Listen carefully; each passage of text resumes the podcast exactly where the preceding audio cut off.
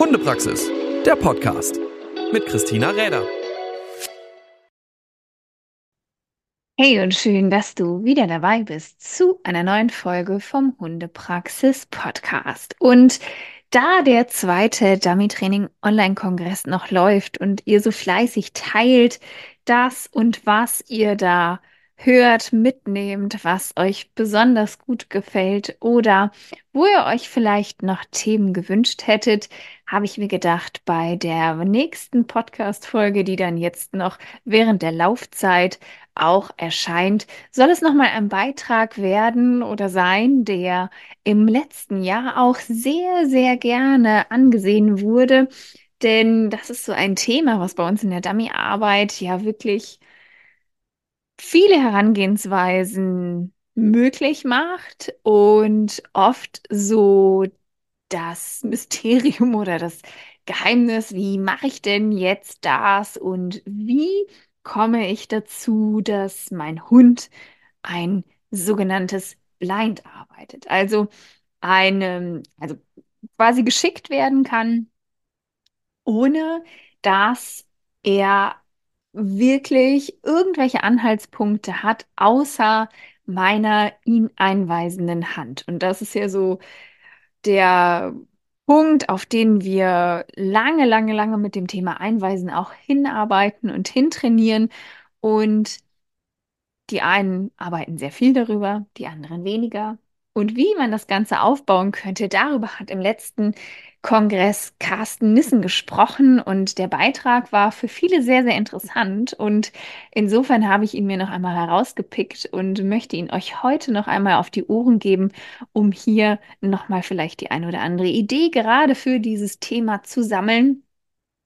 Und ich würde sagen, Du kannst dich immer noch registrieren für den zweiten Dummy Training Online-Kongress. Er läuft noch bis zum 17. März kostenfrei für dich. Du kannst dich einfach einloggen. Den Kongress verlinke ich dir noch hier einmal unter dieser Podcast-Folge. Und wenn dir dieses Thema noch gefehlt hat oder du darüber nachgedacht hast oder es vielleicht ein Thema für euch momentan ist, dann ist es vielleicht nochmal hier eine gute Gelegenheit, dir ein paar Ideen und Tipps anzuhören oder einfach nur mal hereinzuschnuppern, wie Carsten das Ganze aufbaut mit seinen Hunden. Und in diesem Sinne wünsche ich dir ganz viel Freude bei der Episode. Ich freue mich übrigens immer, wenn euch die Podcasts gefallen, dass ihr mir vielleicht auch mal ein kleines Pünktchen da lasst und gerne eine Bewertung hinterlasst und natürlich auch gerne den Podcast teilt. Insofern ganz viel Freude mit der Episode und los geht's. We are on the next speech or the next interview, and I have a very special guest today again because he's a very experienced trainer and also dog handler. He's running on field trials well, well, uh, and based in Denmark. So I'm very happy to have now Carsten Nissen here. Thank you for taking your time and sharing some very interesting ideas with us. Uh, hopefully. Nice that you're here. Thank you very much, Christina. Thank you for inviting me. Well, uh, I thought a lot about what to, to talk about on, on this occasion, and then uh, I decided on on on talking about uh, blind retrieves. I chose I chose uh, this topic because it plays a bigger role both in working test and also in, in the basic training. So uh, I thought I would put a few words on, on this special thing, sending for blinds. Uh, and another thing that made me think about well, this this could be a good occasion uh, this time to talk about it is that I see people people and dogs str- struggling with blind retrieves. I will try to give you a bit of guidance in, on blind retrieves, uh, but this is only one way to do it. So so so please please understand that this is a way to, to train. There, there are other ways, uh, I will give you a few ideas uh, about how I do it, uh, but but but said again, it's only one way to do it. Uh, this picture uh, I've chosen for my presentation is this is from the I, IWT last year, and the reason why I particularly chose this picture is this is me sending for for the longest blind on the IWT, and I'm proud to say as the only person on last year I got 20 on, on that. Uh, so so that was uh, very successful. Uh, so uh, this is a nice memory uh, for for me. Okay, uh, I've chosen to, to tell you about after a small introduction the components in a blind retrieve. I've done a little mind game, and also there are a few words and some slides about the practical training what I what I tend to do is to start with the end goal in mind and work back backwards from there. So some of the end goals are that I, I would like to be able to send for a long blind in one single command. My command is go back. Some people say back, voran. I've heard in Germany, and uh, it doesn't really matter what you use as long as you have, in my opinion, one single command dedicated for blind retrieve. One of the other end goals is that, that I would like my dog to run with a good speed and overcome any obstacle or uh, or any distance on the way out. So any jumps, swim, or whatever my dog will meet, it will just swim or jump without any help, without any other commands. Uh, it, I would like to train my dog, I said, with one single command. I'm sending, go back, and it shouldn't think about if it meet any obstacles, what to do. Should just keep on going. And also, of course, uh, another end goal is is my dog runs in a straight line from A to B in a straight line. So I don't hope, hope this slide will confuse more, more than it helps, but this is some of the components I've thought about uh, should should be should be trained and should be in your mind when you train for train for for a long blind. In the initial training, I like to learn my dog to focus. I use small tennis ball in the kitchen with a small puppy, and I will learn my, my little puppy to focus on the tennis ball, to stare at the tennis ball and lock on before I will allow my little puppy to, to run after the tennis ball. So this is just an, an initial training to get the dog an idea. Well, I have to look out, I have to lock on before I'm allowed to, to run.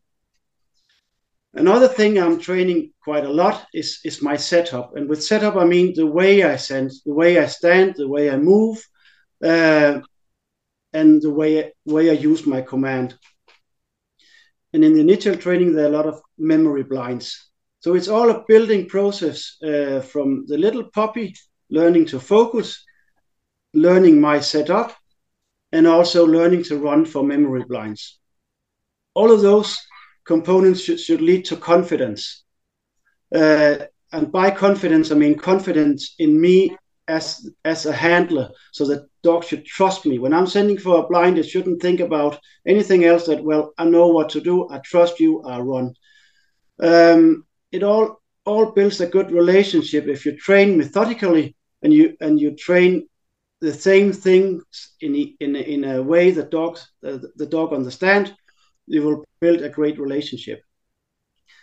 I made a circle where where it states trained by method. And with that i mean you should choose a way that you, you are confident with and you are and you trust and then you should just keep on training that way. Stick to your guns as i've, I've written uh, find a method you like and the dog understands and just keep on going do that with repetition uh, repetitions um, and and you and you will build big confidence. There are different methods as already mentioned uh, and you can some of them you can swap between but it is very important that your dog understand what you are training and when things goes wrong you have an idea what to do about it. We will talk about that later in the in the bottom left corner, I read formula of success, and this formula is that's the little mind game. So so we will we will move to the next slide. This is just just for fun, but it, there is a meaning by it. Uh, I've written a formula of success. It's just a little mind game where, where I've written that success, that a successfully blind retrieve, uh, is is is D in second power. D is the dog, so the dog plays a big role. Some dogs need, needs a lot of trained confidence and drive. They need a, not, lot of memory blinds. They need a lot of things that they can visually see the, before they are strong enough to run on true blinds. Others are born mentally very strong, uh, so, so you can move faster to, to, to true blinds with those kind of dogs. H is the handler. That's your part. Um, and your part plays a big role when it, it's a true blind. You you are playing a big role for the dog, the trust in you, the confidence. Uh, so H H is is your part, and uh, as I know as I normally say, teamwork makes the dream work. So really here you have to make your part. Uh, R that's a retrieve in this case the dummy uh, to begin with with big visible white dummies the R is a, is a, is big, and in the true blind the R is smaller. Work from from big R to a smaller R, so work with big visible white dummies or visible dummies at least, and then move over to uh, smaller dummies and, and at last to, to true blinds. Through the right training, the trust in you, the H, will grow and the dog will, will run confidently to the retrieve and will get success. So this is just a little mind game that you should think about when you are training, and when when when you when you make when you get problems and when or when you're ready to move on. Where am I in the equation? Where are the dummy and and, and so so on. And uh, often tell my clients to think about this little little mind game. Uh, it's very important to understand that when you move on, uh, the eyes the R is, is quite important. And when you can, when the dog is ready uh, to, to, to, to run for a smaller R, so, so, so when the H isn't that big, the R has to be bigger. So a dog without trust and confidence needs to, to see visible, uh, to visible see a dummy out there. So just a small mind game uh, you can play with. Okay, the practical training as said, back is back. One command is is is the the goal of all all the training. So I ask people, I ask myself, why are people using more commands? Why are they pushing dogs when when the initial goal is to use one command? Um, and and and the answer I get is, well, they're trying to help the dog. They're trying to give the dog uh, another command to understand uh, what it, it, should keep on running so so people think it's a help uh, and it it can it can also be a help if you train your dog uh, to run with with several commands out there but if you want to learn your dog to run in one command this is counterproductive uh, you should you should stick to your guns one command if and if you if it doesn't succeed move closer or try again or whatever, but stick to one command. Uh, and then rather use reinforcement instead of another command. And by reinforcement, uh, I mean uh, a small good girl, good boy, or whatever you use, uh, and, may, and to begin with, maybe a bit more reinforcement than later on. Uh, but use reinforcement, but this is much easier to take away again. Uh, so when your dog gets more confident and stronger, then take away some of the reinforcement. Uh, it's a much easier way than pushing your dog because your, your dog will will get used to all this pushing. And when you stop pushing your dog, it, it, often the dog will think, "Well, what's going on? I, I rather stop now. I don't I don't understand this. I'm used to getting pushed now." Uh, and also, we think if things goes wrong, don't start to push, but reset and get it right in one command. Um, as said, this is one system, the system I train by, because uh, I've seen other ways of do, uh, of doing it, uh, built on more pressure, built on more commands. This is a, just an easygoing way to do it by reinforcing the uh, reinforcing the dog to run and if you when you move the target further away, you you should in, to start with use a bit of more bit more reinforcement. Uh, uh, and then then then then you you you don't have to push your dogs yeah so uh, remember to start with the end goal in mind focus uh, first i said i i use uh, a little plop, puppy play game in the kitchen uh, where the puppies learns to focus on a small tennis ball uh, and then later on when we move out in the field, they've already learned the system. Well, they have to look out, and when they look out and lock on, they're allowed to run. Heel training is a, is part of the setup, and heel training is is of most importance here. Uh, when the dog is walking nicely to heel, you don't have to, to mingle around when you're you're doing your setup. The dog is ready. Uh, when you turn around, the dog is ready to uh, to send so, so heel uh, heel work is is very important.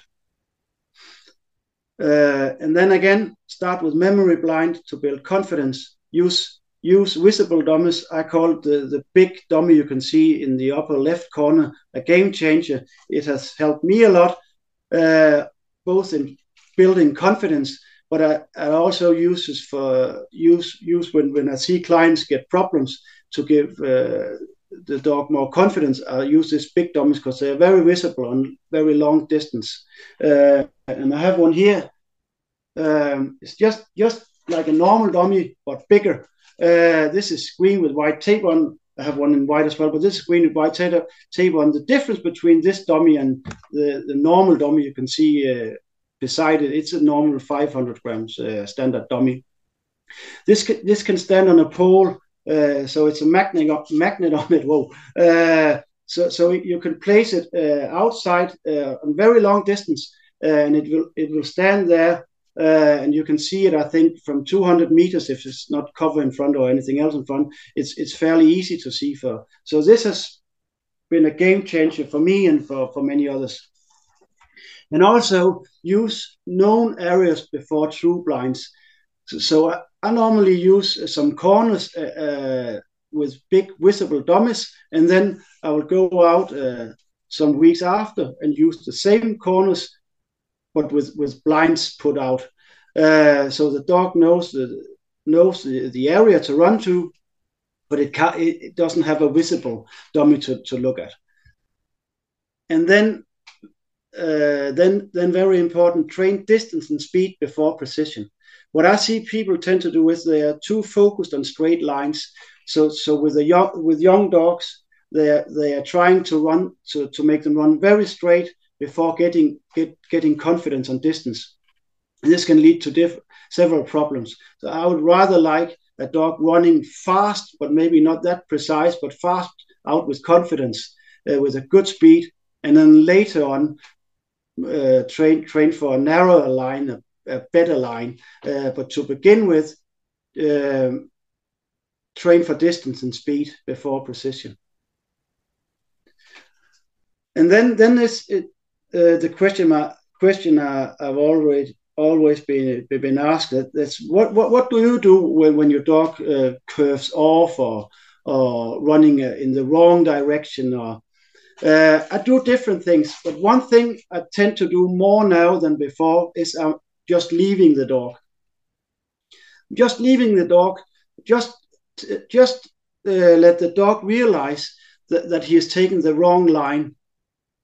Just leave the dog uh, uh, to run in the wrong direction and find nothing.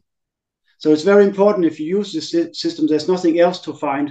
Uh, there's one dummy out, uh, and if it doesn't run in the, the right direction, it, it won't find anything. So if it, your dog curves off in the wrong direction, I tend to leave them now. And you and and and dogs do different things. Uh, and some mentally strong dogs, they're trying a lot to find. So they, will run around and maybe run a long distance, and then they will get in doubt. Whoa, I might be wrong. All dogs uh, will at one point reach the limit and say, Well, I am wrong. Can you help me, please? And there are different ways to show it. Some will just look back at you, stand still, look back. Some will, uh, will start to run, run back to you. And there are different ways to show it. But, but believe me, even the strongest dog will look for help at one point. At this point, I will call it back. Uh, there's nothing else that just call it back and send again. Uh, and if it takes the, the right decision at this point, I will, I will give, I will reinforce the dog on the way out, good boy. Or if it takes a wrong decision again in another direction, maybe I'll just leave it. Uh, it's all a learning process. And this system, uh, the goal of this system is to build confidence in you so the dog believe you are right. Remember the little mind game. Uh, he is the dog needs to learn that H uh, is right. You are right as a handler. You know where the retrieve is. Uh, so so after several tries and, uh, and over months of training, your dog will learn, okay, I better do what he tells or she tells me. I'm running in the direction I'm pointed uh, and get success. This is, a one, this is one way to do it. I, I know uh, different other ways. Uh, uh, but this is this is I think a modern way of teaching a dog running blinds, and it, it, uh, and I like this. Uh, seen it work. I was very doubtful to begin with. I must admit, uh, as a bit of a control freak, uh, I must admit, just leaving a dog running around. Uh, well, I didn't like it to begin with, but now I see how how how the dog learns to trust in yourself. So this is a way to definitely a way to go.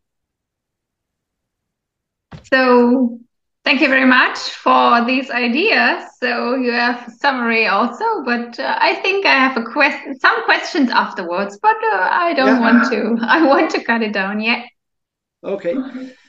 Yeah, it's just just a small summary. I've spoken a lot uh, uh, now about a small topic running blinds, uh, so I'll just try to wrap it up a bit in a small summary. Um, yeah, build confidence. Uh, and this is not only about blind retrieve. This is also about the relationship uh, re- relationship to your dog. Uh, you should have a good relationship, and the dog should rely on you, and vice versa. You should believe in your dog, and if you don't, you need to tra- train something to build your confidence uh, in the dog and the uh, and the dog in you. So a strong mental frame make make things much easier. Yes, train a methodical system uh, this is both for you and the dog, but mostly for the dog, uh, that the dog sees, oh, here we go again. I know this. I know this system. Uh, so, so, it believes after training, after months or years of training, believes in you and, and the system you're training. So, so, so don't swap between uh, different commands for sending. Don't swap between uh, your vocal level. I have just this, I said, go back, no matter how long or short uh, the, the tree is, or no matter if, if my dogs uh, should jump or swim, it's just a go back. And when things uh, go wrong, and they do for all of us, uh, don't panic. You have you have found a system to train by. You you know what to do when things goes wrong. You know uh, my system is I will call the dog back uh, when have when when the mind is clear and if it try and the dog has tried his, his own ideas, I'll call him back and try again. And I'll try three, four times, and and when I see okay, th- this doesn't work, my dog get confused now. I will move closer, and and eventually I'll move back again and take the initial retrieve from the same distance and hopefully uh, get a success. Um, this is one uh, another one. Yeah, don't push I use I use push commands, but my push command is is is is the last card I have uh, to play. So th- this is when I'm in trouble, and and mo- uh, I learn my dog. I sit them out and I push them further away, so so they know what I'm doing when I'm pushing them. But it, it uh, I isolate it uh, to a training exercise where I sit them out and push them out to begin with. So it's not a part of the initial running from A to B training. There's no push commands uh, in that training. So rather use reinforcement and guide the dog than push it further out. And then the game change the dummy is handmade for the purpose. You can contact me if you want to buy some, uh, or I can tell you uh, other places to, to get them from. And uh, training, this is important. Training is a learning process, not a question of picking dummies. Uh, so think about when you go out and train, it's all a learning process. It's, it's never just about to pick a dummy. When your dog picks a dummy, you should ask yourself, did I or did my dog, dog learn something from this? Uh, so it's all a training, it's all a learning process. Even with with, uh, with with with with dogs on a high level, they still learn. So think about this. It's not about picking dummies. So that was the last slide. Thank you for listening. Yeah, so and with uh, this dog, especially, we're also very, very successful. You can say, or I think so that he it is, and of course with many other dogs.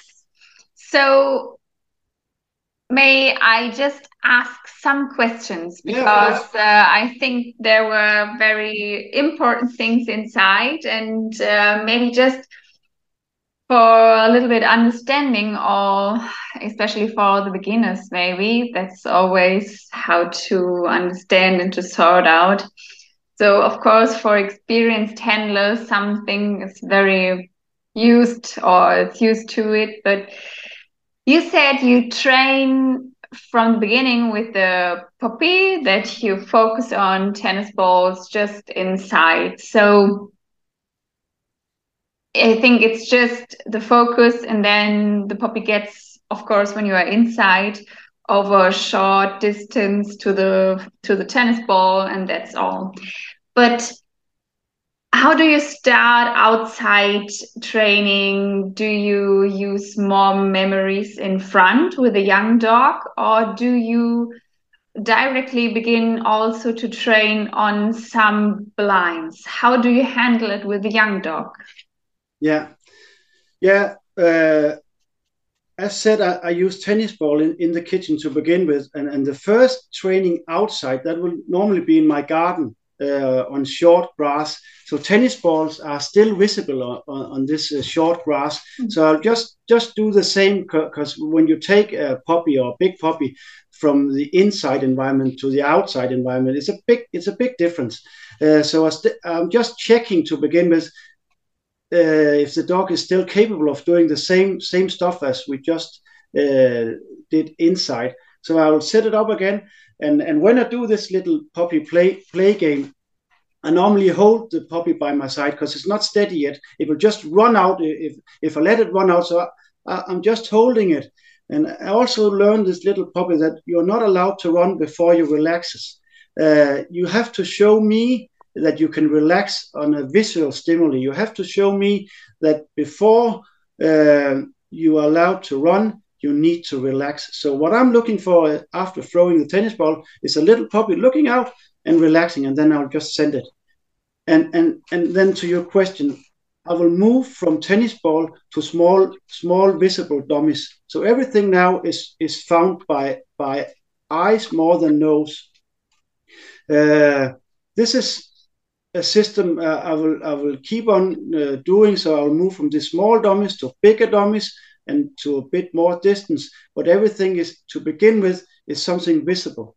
Uh, so I'll not send for a true blind before I have a dog that I can trust will run a true blind. So I'll not test them. I'll just make sure they're confident in me and they're confident in the dummy. Remember the little mind game. Uh, they can see the dummy, uh, so they retrieve uh, the R is big in this equation still, uh, so they can visibly see the dummy and they will run out for it. And from there on, I will go to uh, to other areas uh, and do visible stuff. And then, as, as I've already said, I'll use uh, some of the, the, the, areas I've, I've, put out dummies in and send back for them as as half blinds or true blinds. Hope, hope okay. That, so it's a mixture. Then you can always, uh, yeah, get a little bit more more technical stuff, or it's a little bit yeah more difficult for the dogs after a while. So you get there step by step. It's step by yes, yeah, exactly. It's step by step, uh, and and you have you have to to read your dog. You have to to to to, to see uh, when when can I take next step so some dogs are really confident, mentally strong dogs, and there's no really no idea in, in keeping the puppy training for, for a strong dog that's, that's ready to move on. Uh, so, so, so some dogs you can move faster to to longer distance and, and, and longer memory blinds and, and also later on to, to true blinds. And, and other dogs you need to build much more confidence in. Yeah. Do you take also maybe because uh, this, of course, you will take care on it, but which direction of the wind do you use when you're putting out these things? And uh, do you also have a look when you are training on really blinds for, I think, yeah, dog that is also getting it? So when you say you don't test the dog, but if you're mm-hmm. sure the dog will go on blinds, how do you handle it with uh, yeah the track of uh, your your feet when you're going out? Or what mm, what yeah. direction maybe some yeah. words about this? Yeah yeah yeah yeah. Good, uh, good points. The wind uh, to begin with uh, i like uh, backward wind. As i've already said i would like them to, to find by eyes and not by nose so so so wind coming from behind is is uh, is the best to begin with. Later on, well, when you're doing very technical stuff, you you have to learn your dog to run in crosswinds and in, and also uh, have to yeah to run straight into wind. Uh, but but to begin with, I like to have a, a, a wind coming from behind, and also this foot scent. Uh, to if dogs are different. And if, if i have what i call a line line dog uh, this is this uh, an opposite of the spaniel type dog that's going for uh, uh this what i uh, uh, call a true line dog is is a dog that, that normally will run with the head up and then if you tell it to search it will search but it, its fall back is to run with head up. Um, a dog like that, I'm not thinking too much about foot scent because it, it, it, will run with head up and visible, see the dummy and just keep on running. If I have a dog that's more spaniel type, it's going to, uh, with, the, with the nose down, I'm thinking a lot about foot scent. And, and what I tend to do, like I think uh, many others, is when I put a dummy out, I'll walk, walk around it. I, I will not walk the same way back as a dog uh, should run afterwards. I'll just uh, walk around and then send for it.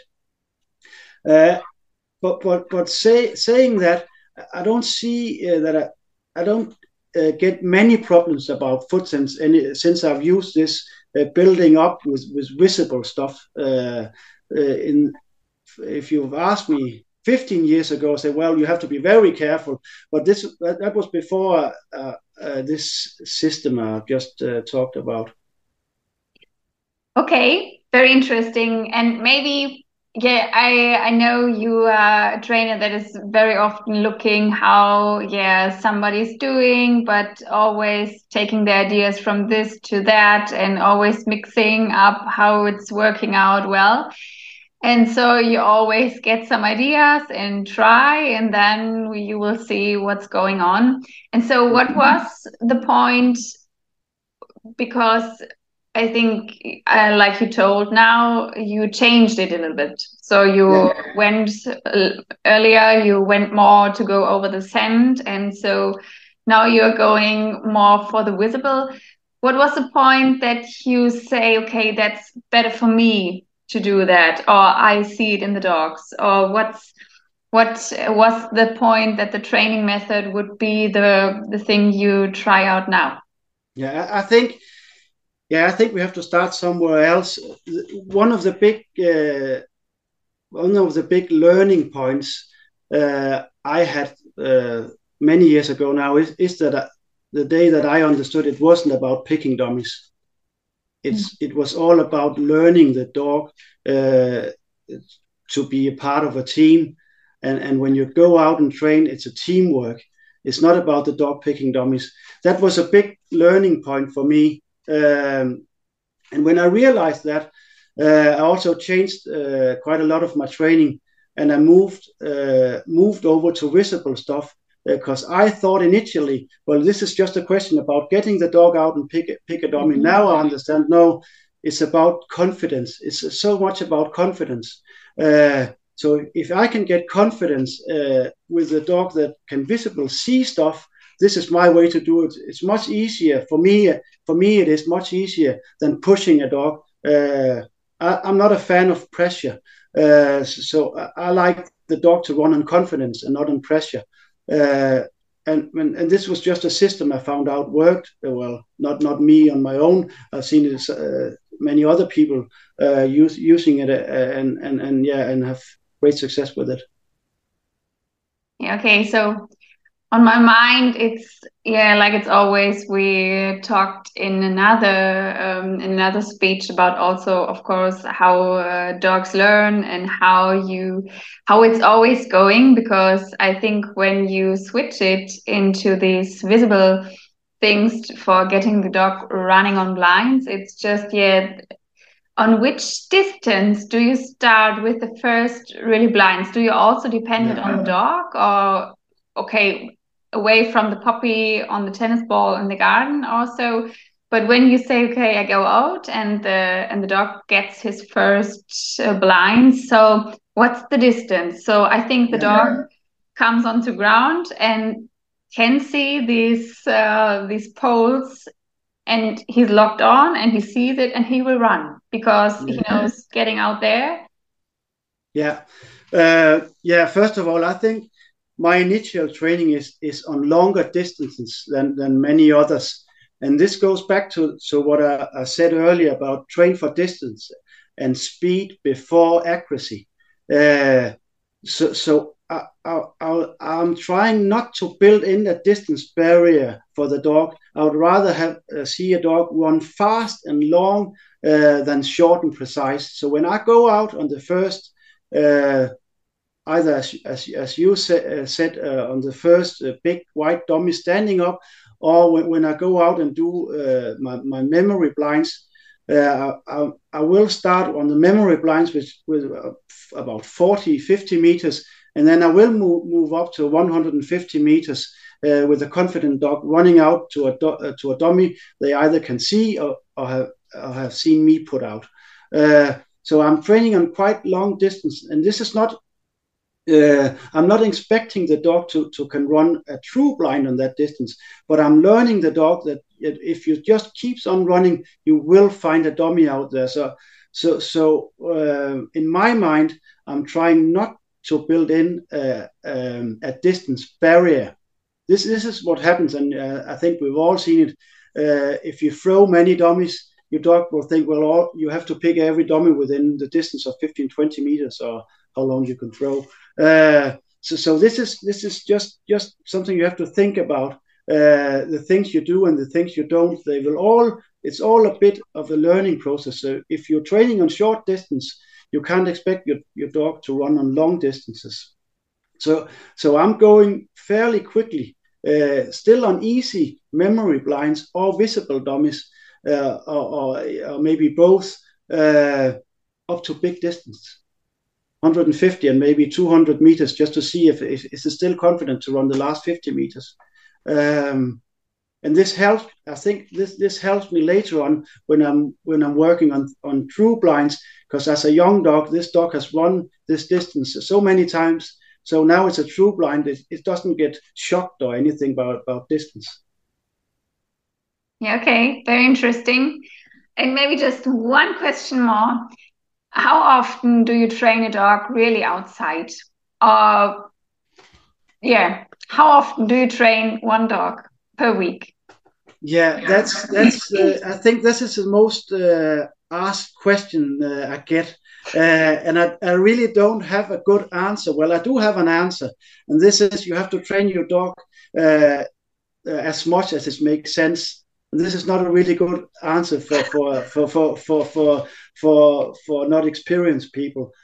Um, I say to people, look at your dog when you go out and train. Do you still have the same speed and confidence uh, as you had a week before, a month before, or do you see a lack of confidence, a lack of speed?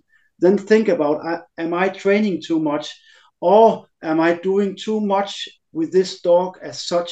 Because training is just something. Training is just when we go out for half an hour, or an hour, how long we are training. But there's also the environment environment the dog lives in. Is it has a uh, too much to care about, too much to do, or has it time enough just to relax and and and and load for the next training. Um, but but to give you an idea, I would like to train every second day. I'm not I'm not training every day. I would like to, but as everyone else, there's a life uh, outside dog training. So so so often I, I can't I can't train every dog every second day. So uh, so it, it's a bit less than that than that. And uh, when I'm training for competitions, uh, it may it might be a bit more than that. Uh, but but the important thing is to to to yeah to really look on your dog. Uh, and some dogs you can train well every day, and they're still happy and they're just eager to run out. Uh, uh, and other dogs, two two maybe three times a week is enough. so so it's different for for every dog. Yeah.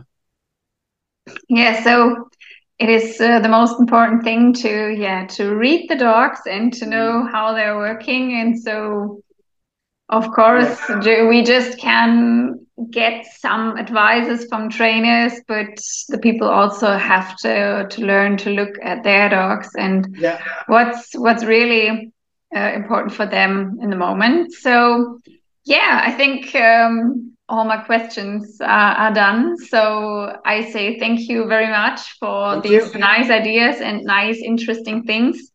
And of course, uh, if anybody is looking for these poles with the dummies, uh, that's address also for you because uh, and then you get it into Europe or you have it to to send it into Europe. That's easy. And um, yeah, thank you very much and nice to have you here. And so we will go out and yeah. train on the blinds maybe uh, getting something some other ideas again on it. Thank you very much. Thank you christina. Thank you hundepraxis der podcast mit christina räder